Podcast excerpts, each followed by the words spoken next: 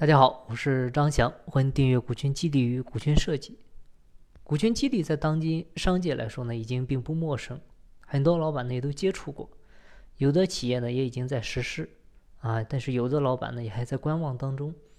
很多员工呢认为老板他不愿意做股权激励，就是不舍得分钱啊。但是在我们实操过程中呢，发现其实只要老板他有计划做股权激励这个念头了，就说明他已经愿意。跟员工分享金钱收益，那股权激励无法实行下去的主要原因，其实是老板他不舍得分权，而不是像员工认为的那样不舍得分钱。老板看重的是手中的权利，员工呢看重的是老板手里的钱。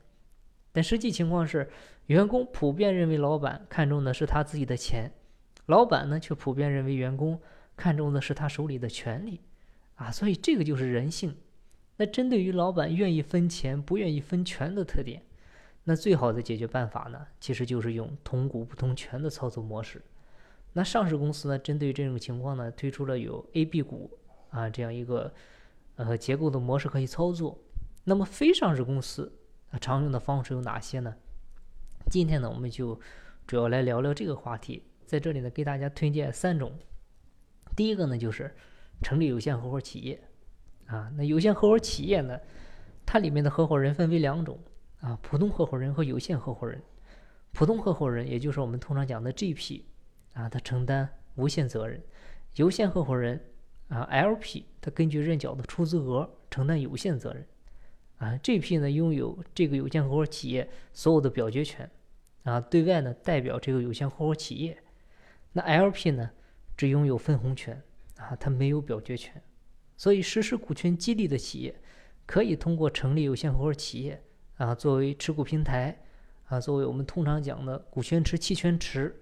其中呢，老板做普通合伙人做 GP，激励对象呢做 LP 啊，做有限合伙人。你这样的话，其实就天然的解决了老板舍得分钱，但是呢不愿意分权的难题，而且呢员工出资。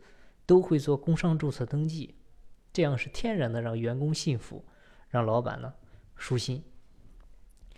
那第二个方法呢，就是签署一致行动人协议啊，因为有些企业它的股权架构已经不合理了啊，这个时候已经注册登记了，它就不好变更。那这种情况呢，最好的方式就是采用签署一致行动人协议的方式去解决。你比如公司股权架构比较分散。没有一个明显的大股东，或者大股东的股权比例呢太低，啊，这样就容易出现大锅饭的现象。那这个时候呢，各个小股东啊或者部分小股东之间呢，可以签署一份一致行动人协议，啊，约定表决投票项归由某一位主要的实际经营人代为执行。这样的话也可以避免因为股东内耗啊而影响公司发展的问题。那第三个呢，就是公司章程约定，啊，也是比较常用的方式。公司章程啊，它相当于企业的公司宪法，它的重要性是不言而喻的。但是实际情况呢，是我们很多中小企业对章程的重视程度呢，并不高啊。很多老板他连自己的公司的章程甚至都没有看过，所以呢，也就忽略了对章程的一个约定。其实公司法中出现了多处。公司章程另有约定的除外，这样一些词汇啊，尤其非上市公司在章程约定上呢，其实更加灵活，所以企业呢也可以通过公司法当中允许章程约定的表决项呢进行自行约定，这样也可以实现老板控制权的稳定。